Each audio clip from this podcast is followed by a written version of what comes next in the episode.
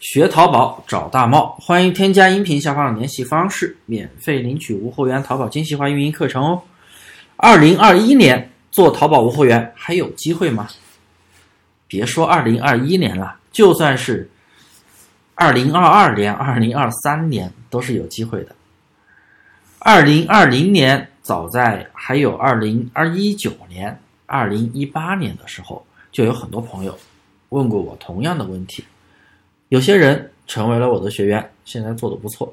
也有一些人转行，哎，做其他的事情去了。一八年、一六年、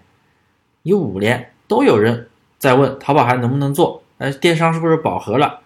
包括我自己，我在做电商的时候，我一二年、二零一二年的时候，我就在想，哎呀，现在淘宝不好做了，淘宝是不是饱和了？啊，做到一四年的时候，哎，开始店铺有一些违规稽查了。我又我又在想，是不是淘宝不好做了，电商饱和了啊？现在一晃，都做了多少年了？都到二零二一年了，都做了淘宝快十年了。其实，我们做的越久，应该越能发现一个道理：只要你能够有扎实的基本功，能够尊重淘宝的运营规则，那它是可以一直做下去的。每一年都有人在问我，淘宝无货源还能做吗？当然能。啊，不管是说淘宝无货源，甚至是做传统淘宝的人，都有在说，呀，今年做了，明年还能做吗？都会有这样的一个担心。当然了，我们做淘宝无货源，肯定不再是那种无脑铺货、无脑裂变，上货就能卖，没有这样的。几年前无脑铺货，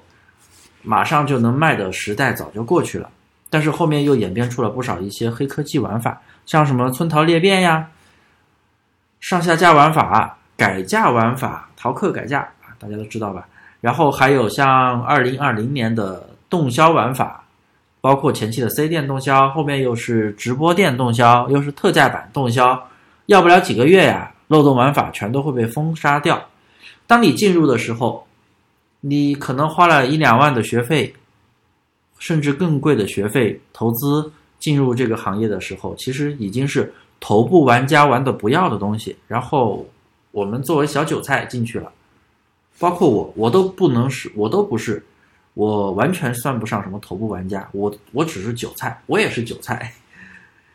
我们都是韭菜，头部玩家是极少数极少数的，一百万个人里面可能只有十个头部玩家，那么他们的资产什么的，那肯定都是上亿的那种，好几千万。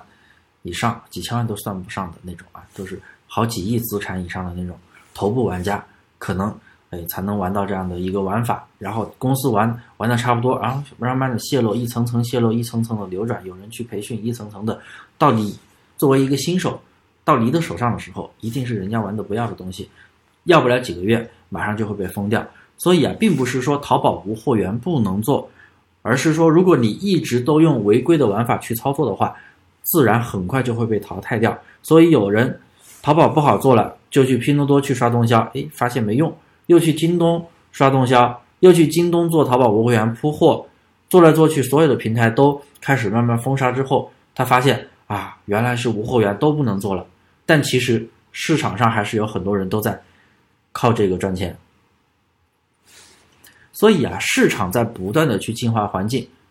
我们突然发现。不好做了，是因为